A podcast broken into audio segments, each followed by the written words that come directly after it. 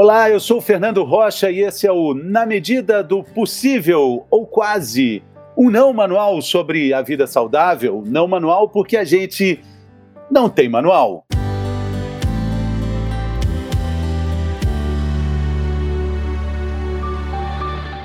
Ele é médico, é também um dos principais cientistas do Brasil e do mundo. Ele acredita que o nosso cérebro, isso inclui o seu cérebro e o meu cérebro, essa parte importante do nosso corpo, carrega o registro de toda a história do planeta. O que chamamos de verdade é apenas a verdade dele, o verdadeiro criador de tudo. Ele, o cérebro. São quase 40 anos de estudos para chegar a essa conclusão. Quem participa conosco hoje é o professor Miguel Nicoleles. Muito bem-vindo, professor. Ah, muito obrigado, muito obrigado pelo convite. É um, é um prazer estar aqui para conversar com você um, um, pouco sobre essa história do criador de tudo. O verdadeiro criador de tudo. Então, se existe um tudo, consequentemente, existe um nada que o cérebro não chegou. Onde é que está esse nada, professor? O nada também é uma definição da nossa mente. Né? O nada também representa provavelmente um limite uh, do que nós podemos logicamente explicar.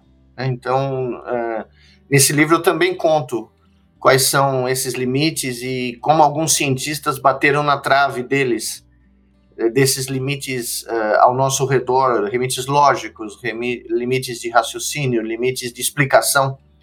Né? Então, de certa maneira, os cientistas, às vezes, entusiasmados que são com a, com a sua arte, né, eh, talvez deixem de, de relatar ou de se deter ao, a responder que a, a, ciência também tem limites, porque a nossa mente tem limites é, de entendimento Sim. lógico, né?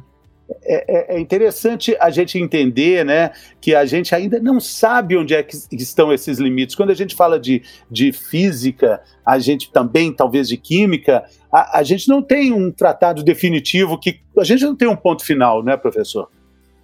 Não, a gente não tem, mas uh, tem autores, alguns deles muito conhecidos, que escrevem. Por exemplo, tem um livro que só fala sobre isso em física, né? Quais são os nossos os nossos limites, o, o, princípio da incerteza do Heisenberg, que você não, não pode medir a velocidade e posição de uma partícula, o momento e a posição de uma partícula subatômica ao mesmo tempo, né? Por exemplo, foi um, um, um limite.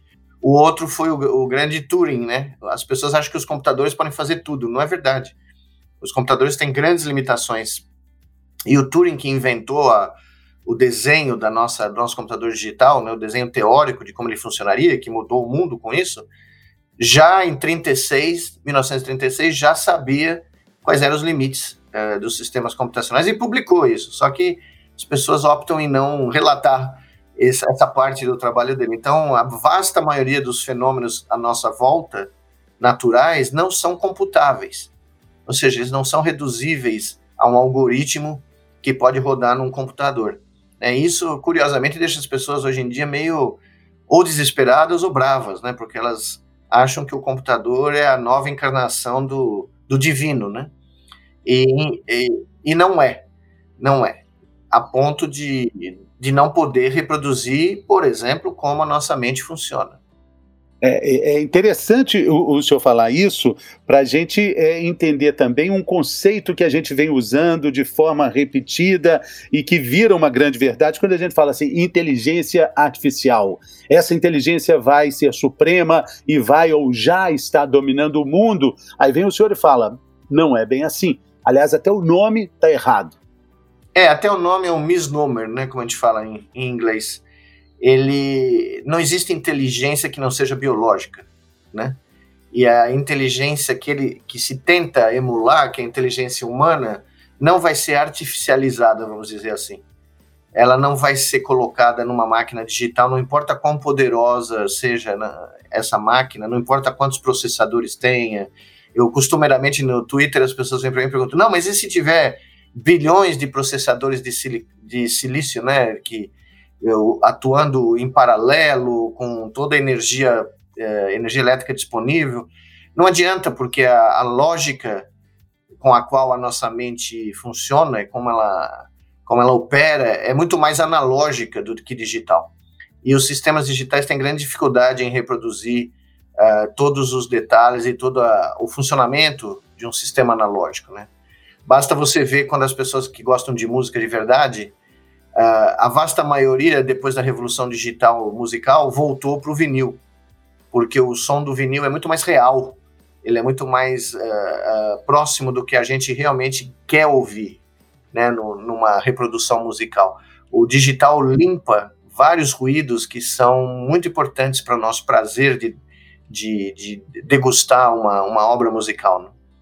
De, de, de, realidade. Agora, tomando esse princípio aí do que o senhor chama de inteligência biológica, o senhor acha que ela corre, apesar é, dessa supremacia com relação a, entre aspas, inteligência artificial, ela corre risco é, pela, pelo aumento da tecnologia absurda que permeia a nossa rotina? Ah, sem dúvida, porque o cérebro humano ele permitiu que nós chegássemos nessa altura da nossa evolução, né? Sobrevivemos 100 mil anos até agora, é, enquanto espécie, porque o cérebro se molda, é, ele se altera literalmente a estrutura microscópica dele e, evidentemente, o funcionamento com as contingências do mundo exterior.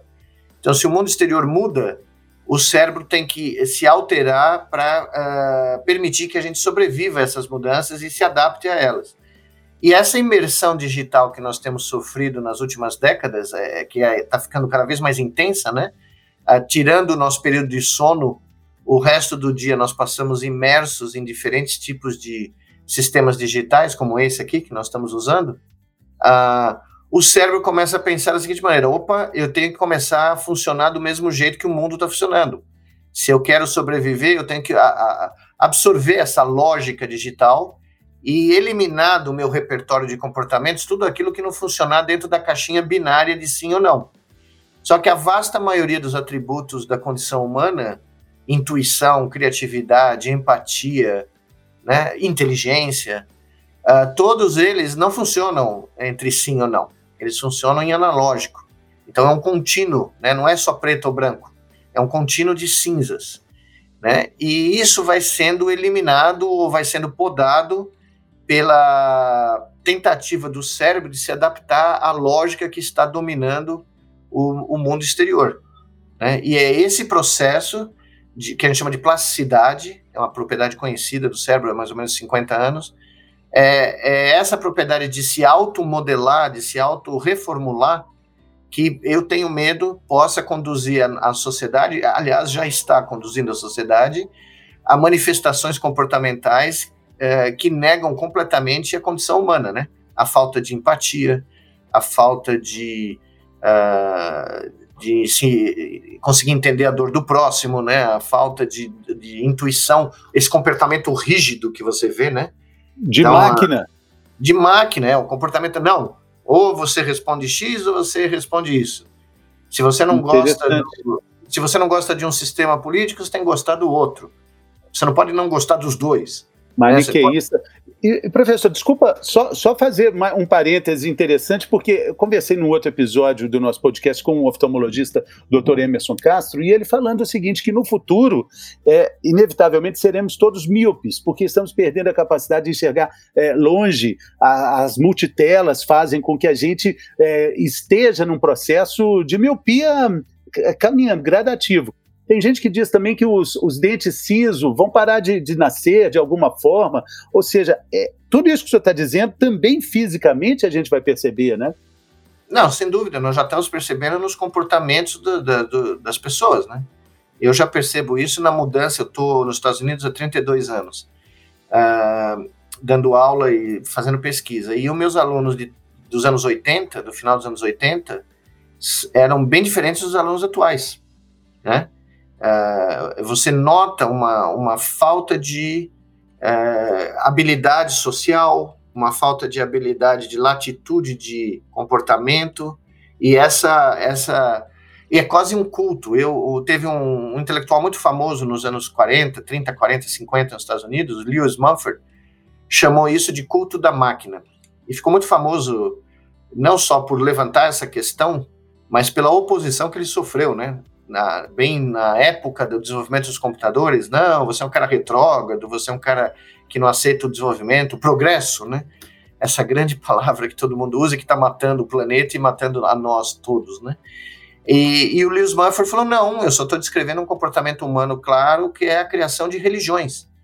E o culto da máquina virou uma religião. Então, quando você vai na, nas redes sociais, por exemplo, como eu vou frequentemente, e falo, olha, moçada, o cérebro humano jamais vai ser reproduzido por um computador, parem de acreditar nessa baboseira, porque não tem fundamento científico nenhum, não tem nem fundamento matemático, quanto mais uh, biológico, né? E as pessoas ficam revoltadas, os, os, os, principalmente jovens, ficam assim: imagine, você não entende nada de computador, você não é matemático, você não é cientista de computação. Eu falei: não, mas eu penso. Eu não preciso ser nenhum desses especialistas, é só realmente unir um, dois e três. Eu demonstrei esse é um teorema com um matemático suíço, publiquei inclusive, e eu sinto essa angústia da juventude, é, principalmente, de achar que nós, o fato de não ser verdade que nós vamos poder construir uma tecnologia que nos substitua, substitua a nossa mente, substitua as nossas memórias, que nós não vamos poder fazer o download das nossas memórias, não, não vamos aprender francês pondo um troço na cabeça e fazendo o upload da gramática francesa, nós vamos ter que estudar para, né? Isso deixa as pessoas desesperadas. Por quê? Porque elas foram condicionadas por arautos dessa, desse culto da máquina, como esse senhor aí, Elon Musk, que é um grande, grandíssimo enganador, né, mas que conseguiu uma fortuna fazendo uh, o que nos Estados Unidos a gente fala vender óleo de cobra, né, que é a cura universal de todas as... No oeste americano, os caras iam nas carruagens vendendo uh, medicamentos para salvar tudo, né, porque o pessoal morava no... Uma panaceia. É, a panaceia, de, exato, e um deles era o Snake Oil, né, que era o nome, era Snake Oil, e de se dizer que o snake oil curava tudo, de furúnculo a, a, a malária, né?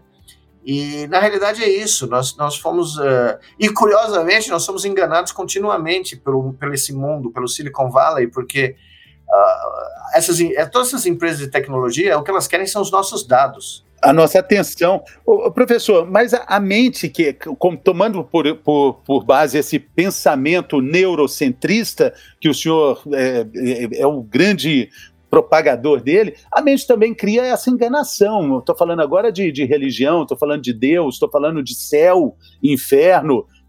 É, a gente gosta, a gente gosta desse ciclo. Não, não é que a gente gosta, mas eu, eu, eu falo no livro que o nosso cérebro é um criador de universos por, por excelência. Então ele cria bolhas. E, e, ele cria bolhas e ele é frágil o suficiente para ser convencido que abstrações mentais como deuses, dinheiro, uh, né, mitos, uh, são mais importantes que a própria vida humana ou mais importantes que, o, que, o, que a própria existência da nossa espécie. Então, esse criador de universos, que é o cérebro humano, ele não só cria a abstração chefe, mas ele é hábil o suficiente para propagar, né? Então, e, e também ele é frágil para acreditar. Então, eu não sei se você lembra daqueles filmes do Monty Python, que eu, eu adorava né, nos anos 70, né? Que eu, eram os comediantes ingleses mais espetaculares que eu já vi na minha vida. A vida e, de Brian.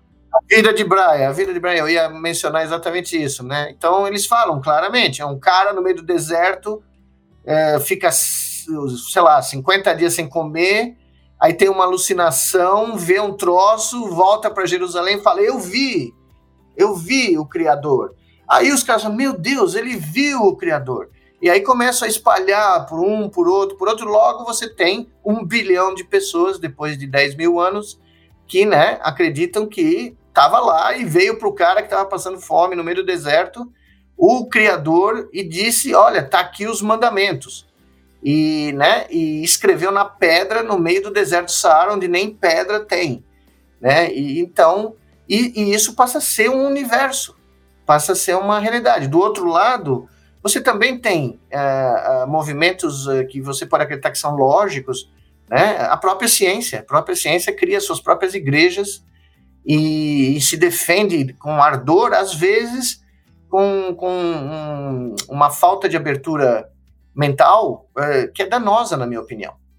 Esse fenômeno é um fenômeno que se aplica a todos os movimentos que geram abstrações, né, doutrinas econômicas, vai? As pessoas acham que o dinheiro é a coisa mais importante do mundo. Aliás, o dinheiro é o centro da, da cosmologia do mundo moderno, certo? Só que o dinheiro é uma abstração criada na mente, aquela nota de dinheiro, de, de, de papel, do, ela vale a, o valor do papel e o valor da tinta. Mas ela não tem o valor que está escrito nela. Isso é um contrato social, é uma abstração que todo mundo concorda em aceitar vagamente, sem ter muito questionamento, para poder criar uma relação de troca e de valor. É a única coisa. Mas ontem à noite de madrugada, inclusive, encontrei um economista que escreveu um livro igualzinho ao meu último capítulo do livro, dizendo como uma abstração mental sem valor algum dominou o mundo todo. É a história do dinheiro. Né? A história do dinheiro. Tem, tem um outro historiador antigo, Léo Huberman, A História da Riqueza. Eu adorava ele. Eu estudei com o livro dele no colegial. Sensacional ele. É, é. Professor, mas veja bem, quando a gente visita um, um, planetário, você senta ali naquela sala, ela vai ficando escura, aí a gente vê aquela multidão de planetas, aquele mundo solar, aqueles sistemas todos, não só o sistema solar, né? Aquele mundo galáctico. E a gente vai se distanciando, distanciando, e aí a gente percebe que aquela luzinha fina que ficou ali, naquele pontinho, é a Terra, no meio de um oceano de outras luzes assim, pensando como o senhor pensa do cérebro criador de tudo, é, é, só nesse pontinho da Terra existe um cérebro como o nosso, ou ele foi desenvolvido também em outros lugares dessa mesma forma? É, evidentemente eu não tenho a resposta, mas eu acredito que a possibilidade de vida no universo é óbvia, né? A chance é pequena, mas ela existe. Porque, inclusive, eu, eu, no primeiro capítulo do livro eu falo, veja, nós somos tão arrogantes que nós achamos que a nossa, a nossa descrição do universo com o cérebro que nós temos é única. Pode não ser. Outras formas de inteligência que surgiram de mecanismos de evolução, mecanismos diversos em outros planetas, em outros cantos do universo, eu tenho até uma charge no livro que mostra isso. É, é um cartoon, né? Se eu conseguir achar aqui, eu, eu mostro aqui, porque ela é tão bonita. Foi feita por um colega meu que ilustra o livro, um amigo meu, Custódio Rosa. Mas eu acho interessante porque se tiver alguém uma, com inteligência suficiente para criar uma descrição matemática do universo, tem o ser humano falando em matematiquês, descrevendo o universo como Einstein, certo? Sim. Mas do lado tem um alienígena falando numa coisa que a gente não tem a menor ideia que seja, mas para ele é a descrição do universo. Então tem um físico muito famoso chamado John Wheeler, que já morreu, mas ele dizia, e esse cara é respeitado no mundo inteiro porque foi um gênio, é, ele dizia o seguinte: a única definição correta do universo é a soma das histórias de todas as vidas inteligentes que existam no universo. Essa é a descrição mais próxima da verdade. A verdade não dá para descrever, porque sempre vão haver é, limites para nossa descrição, mas a visão humana do universo é a, é a, que nós estamos construindo há 100 mil anos. Mas deve ter um carinha lá em, em Alpha Centauri, em algum lugar, construindo outra. E quem vai dizer que é a mais correta? Né? Qual é o árbitro dessa, desse Fla-Flu? Não, não, não, não existe. Né? Não, não existe de, de jeito nenhum e, e, o tempo também desse jogo ele é infinito, né, professor? Ele vai correndo, correndo e se transformando. E falando nesses limites que a gente falou no início da conversa, onde é que entra o conceito de criação? Estou falando de Deus agora, não só de religião, mas de onde viemos, de onde a gente surge. É, é, falando, colocando a, o cérebro, né? Vem primeiro o cérebro ou vem primeiro algo, tal como a galinha e o ovo? Quem nasce primeiro? É, é eu falo inclusive isso no livro, né? Que uh, o tipo de cérebro que nós temos, que nós uh, recebemos de presente do processo de evolução natural, é, quase que exige uma história de criação ele quase que tem. Porque a, a, noção do tempo que você acabou de falar, eu também defendo no livro, também é uma criação da mente humana. Nenhuma estrela eh, celebra aniversário, nenhum cometa sabe quanto tempo leva para dar a volta em torno do Sol. Né? O, o, o mundo aqui fora não celebra o tempo.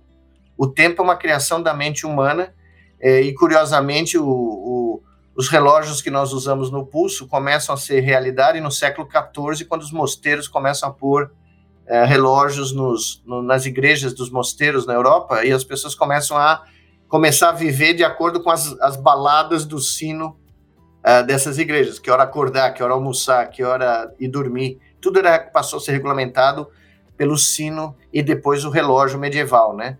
Mas o, a criação, por incrível que pareça, vem da nossa mente também. Então, por isso que nós temos mitos da criação em toda a cultura. Eu adoro, uma, o que eu mais adoro é dos pigmeus. O mito da criação dos pigmeus é o seguinte: uma corda um dia saiu do céu, caiu do céu, chegou na terra e pela corda começaram a descer os pigmeus na África.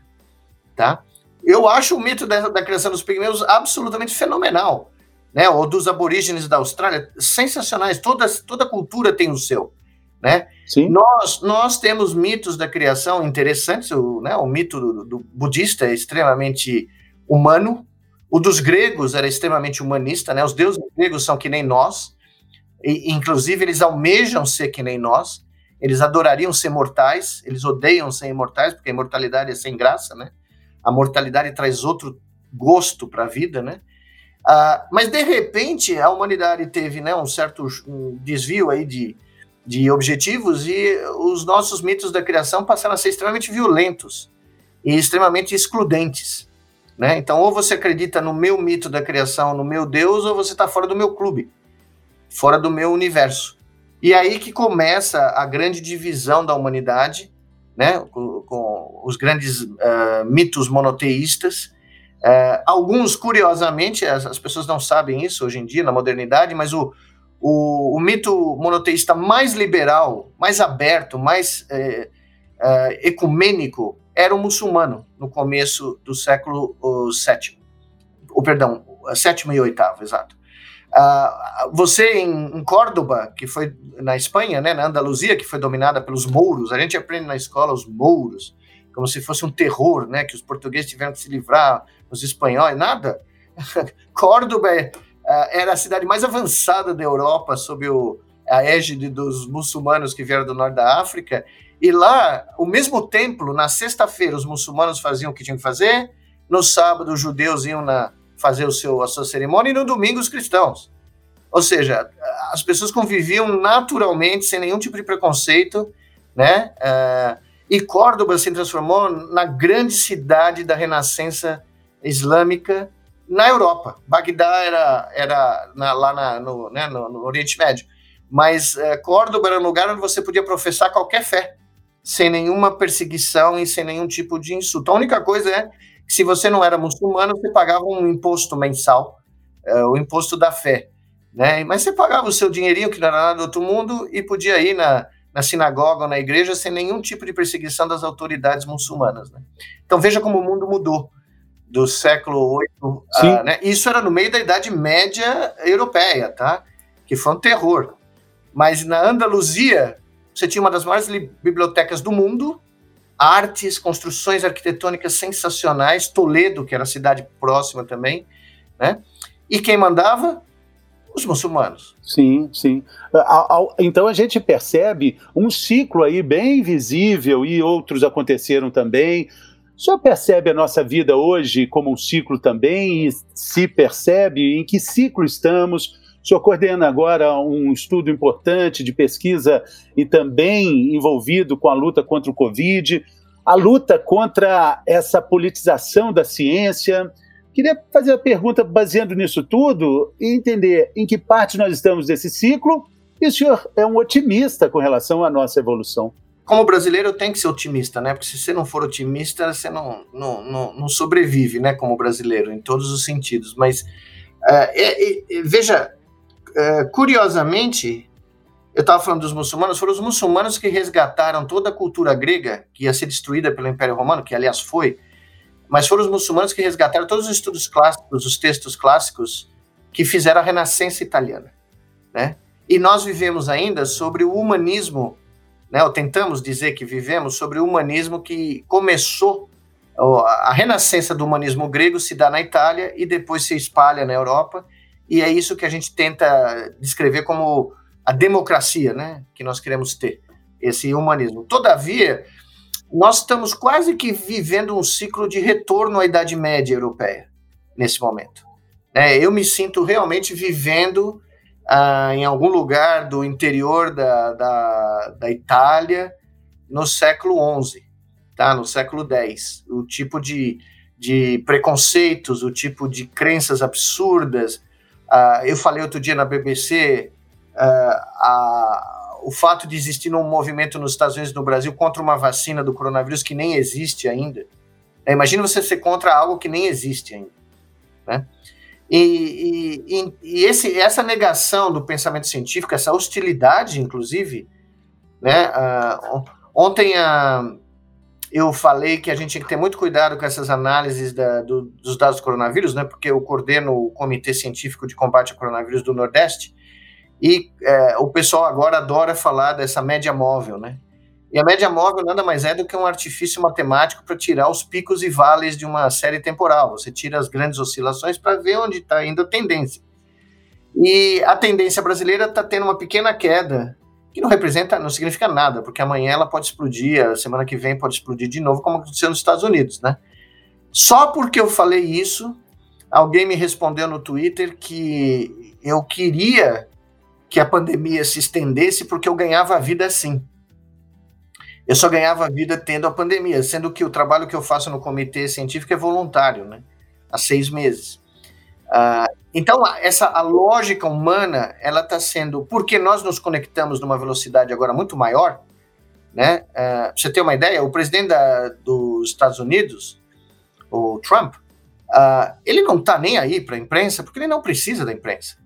Se ele, quando ele escreve um tweet, ele alcança 15 milhões de pessoas instantaneamente que vivem no universo Trump e acreditam no que ele fala instantaneamente. Quando a imprensa americana toda lança uma notícia, todas as redes de televisão americana conjuntas têm menos seguidores do que o Donald Trump, pra você ter uma ideia. Tá? Então, uh, ele consegue se manter no cargo né, do presidente mais poderoso do mundo, tendo negado o vírus, tendo presidido sobre a maior catástrofe humana depois da Segunda Guerra Mundial nos Estados Unidos, né, 200 mil mortos, tendo gerado a maior crise econômica desde a Depressão de 29, tá? E tendo, e tendo a coragem de sugerir que as pessoas colocassem detergente nas veias para combater. É, e ele não falou isso brincando. Não, e teve 10 pessoas em Manhattan, em algum, eu acho que 30 ou 40 em Maryland, que foram parar no hospital porque fizeram isso essa prova cabal do que eu estou te dizendo dos universos que o cérebro cria.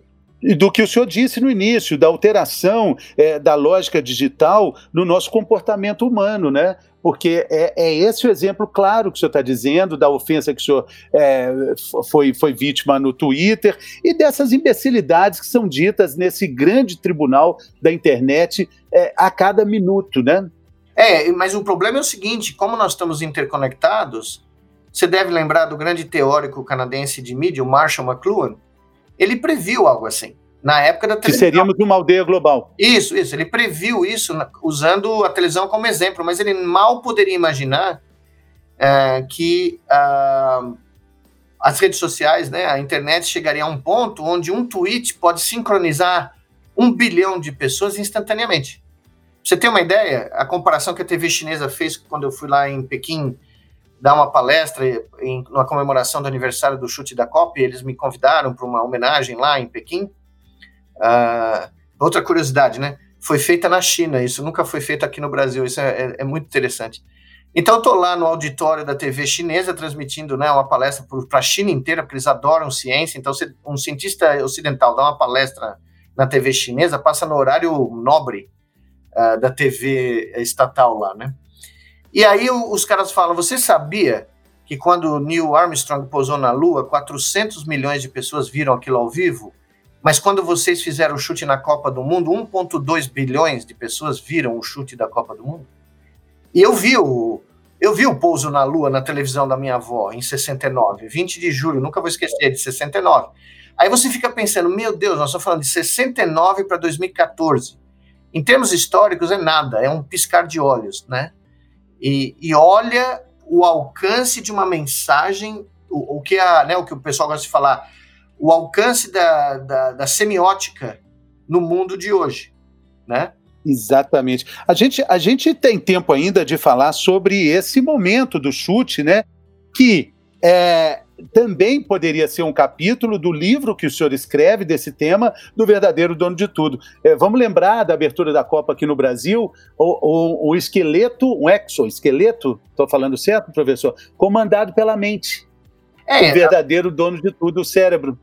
É, eu quis fazer aquele, aquele momento uma homenagem ao Santos Dumont, né, que é o meu grande herói desde a infância, que fez seus grandes experimentos. Ele não tinha laboratório, né, ele tinha uma oficina nos arredores do Bois de Boulogne, lá de, de Paris, e ele fazia os experimentos voando é, no sábado de manhã em Paris e parava um milhão de parisienses para ver o louco voando. E as pessoas aqui talvez não saibam, ele foi o grande, a grande primeira celebridade da história, né? Porque o voo dele foi retratado na capa do New York Times no dia seguinte e no Le Monde ele se transformou no, na pessoa mais conhecida do mundo em 1901. E ele voou sentado num selim de bicicleta. Não tinha cinto de segurança, não tinha nada, não tinha nada para proteger ele. Para fazer o balão leve, ele usava corda de piano japonesa, uh, usava a seda japonesa do balão e sentava num selim, tá? Só para você ter uma ideia. Então eu, eu achei que na abertura da Copa do Mundo no Brasil, o Brasil poderia passar uma mensagem diferente, em vez de só a mensagem, né? Somos a pátria do futebol. Uh, poderíamos passar a pátria, somos o, o, lugar onde a ciência de ponta também é feita para ajudar a humanidade, para ajudar 25 milhões de pessoas que são paralisadas por lesões medulares. E o mundo inteiro entendeu a mensagem. Nós fizemos lá a demonstração do primeiro exoesqueleto controlado diretamente pela mente, um método não invasivo, você não precisa pôr nada dentro do cérebro, você põe uma touquinha de nadador, de, né, aquelas touquinhas de nadador, com sensores que captam atividade elétrica, e nós mostramos uh, para o mundo todo que uh, um, num futuro não muito distante, as pessoas ficaram paralisadas por lesões medulares vão estar andando na rua uh, com né, com tecnologias comandadas pelo cérebro que, para meu deleite nacionalista, foram inventadas por um brasileiro, que ocorre só por coincidência ser eu. Mas aí, quando eu tentei levar isso para o Brasil, num, né, numa, numa demonstração do nosso espírito é, né, criativo, coletivo, teve gente que não entendeu. É isso que eu achei incrível, né? Teve gente que achou Imagine, o cara só deu um chutinho. bom, a FIFA não deixou a gente fazer o cara andar durante três minutos. A gente queria cinco minutos da abertura e eles não deixaram. Nos reduziram a. Começou com três minutos, passou para um. Na véspera, na noite anterior, me ligam. A coordenadora da comissão de abertura, extremamente indelicada, me liga dizendo que nós tínhamos 20 e poucos segundos para fazer. Eu falei, pô, são há seis meses, o mundo inteiro está esperando isso, vocês vão reduzir a gente a 20 e poucos segundos? E foi o que aconteceu. Mas nós fizemos, aconteceu. E dois anos depois, nós publicamos um artigo que foi notícia no mundo inteiro, ficou no, na capa da, do site da maior revista do mundo, científica Nature, mostrando que os pacientes tinham se recuperado. O exercício com o Exo, o treinamento que foi feito, uh, promoveu uma recuperação neurológica. Alguns dos nossos pacientes conseguiram mexer as pernas novamente e até andar um pouco de auxílio sem o Exo, né? Uh, ou seja, a recuperação neurológica que nunca tinha sido documentada nesse tipo de lesão medular foi é, documentada e hoje esse trabalho é citado no mundo inteiro e outros grupos estão fazendo, reproduzindo o que a gente faz, né? Mas infelizmente eu, eu apostei numa maturidade e num senso humanístico que agora eu descobri não existe no Brasil, né? Mas, mas, como o senhor disse, nós somos otimistas, somos brasileiros, essencialmente otimistas. Nesse último filme do Caetano Veloso, ele fala uma coisa muito maravilhosa, chama-se Narciso em Férias. Ele fala que a gente é um povo que tem a missão é, de ter uma nova mensagem para o mundo, porque a gente aqui no Hemisfério Sul, a gente ainda fala português, no meio de tantas línguas espanholas, a gente tem esse diferencial. Eu acho que o otimismo está nesse sangue, nesse nosso DNA e no, nesse nosso diferencial de falar português, professor. É, eu, eu peço licença para discordar do Caetano, porque falar português não ajuda muita coisa, mas, uh, mas eu posso dizer para você que eu estava em Macau ano passado e foi muito, muito divertido chegar lá. Eu não pude entrar. Do outro lado do mundo? É, do outro lado do mundo, e de repente ver o pessoal chinês falando português. Foi muito divertido a, a experiência de ouvir um, um português de Portugal com umas palavras que eu nunca ouvi na vida falado na China, né? É, mas eu estou usando Caetano só para gente, só para dar uma cor nesse otimismo não, não, necessário aí que você falou também. Veja, eu, eu, eu onde eu vou no mundo, a primeira coisa que eu falo é de onde eu venho. Né? Eu já dei palestras nos maiores auditórios do mundo, científicos, eu quero dizer, né? E alguns auditórios eh, não científicos, eu Uh, em Bergamo, ano passado, eu estava falando na ópera, uh, no teatro de ópera do Caetano Donizetti, que é o grande herói de Bergamo, né? O, o, o compositor Donizetti. E, e, eu sempre digo, uh, a única razão por que eu fiz ciência dessa maneira, do jeito que eu fiz, que causou muito espanto, ainda causa nos Estados Unidos por 30 anos, porque é completamente diferente do jeito que eles fazem, é porque eu sou daqui. E eu devo ao Brasil e à educação que eu tive no Brasil, o tipo de educação humanística aberta, sem censura que eu tive da, na minha casa, na minha casa da minha avó, na casa dos meus pais, nas escolas que eu estudei, os professores que eu tive, eu devo a minha carreira científica a esse esse método que eu aprendi de fazer ciência, que é um método brasileiro. Porque quando eu cheguei nos Estados Unidos, e aqui eu, eu economizava agulha né, nos meus experimentos, porque não tinha dinheiro para comprar seringa, aqui na USP, né, na época, nos anos 80. Quando eu cheguei lá nos Estados Unidos, o, o meu chefe americano falou: O que, que você está salvando as seringas? Eu falei: Não, é para a gente economizar.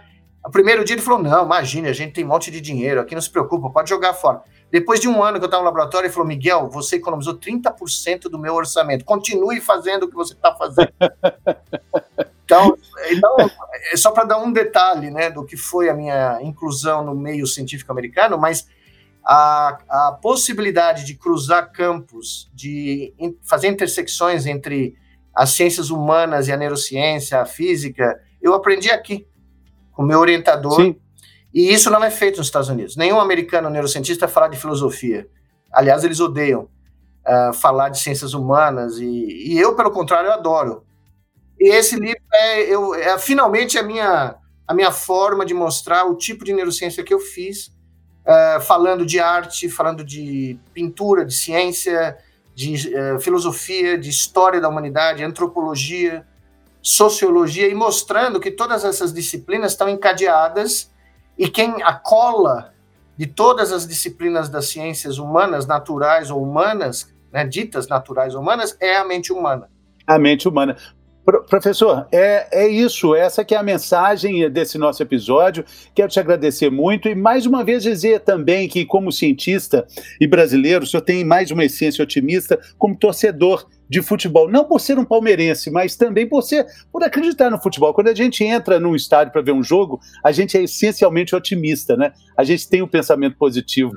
Durante muitos anos ser palmeirense era sinônimo de otimismo, né? Mas aí, aí virou, a, a, o barco virou e foi muito bom, mas eu eu acompanho futebol, acompanho, não da, durante a pandemia, né? Porque eu acho um absurdo a gente estar tá jogando futebol agora, mas uh, eu sinceramente fiz coisas muito loucas em nome do futebol, uh, que às vezes eu me arrependo, mas uh, eu já saí de. Da, quando eu fui nomeado na Academia Francesa, eu pedi para o presidente da Academia Francesa que você tem que fazer um discurso lá, e tem um monte de gente falando.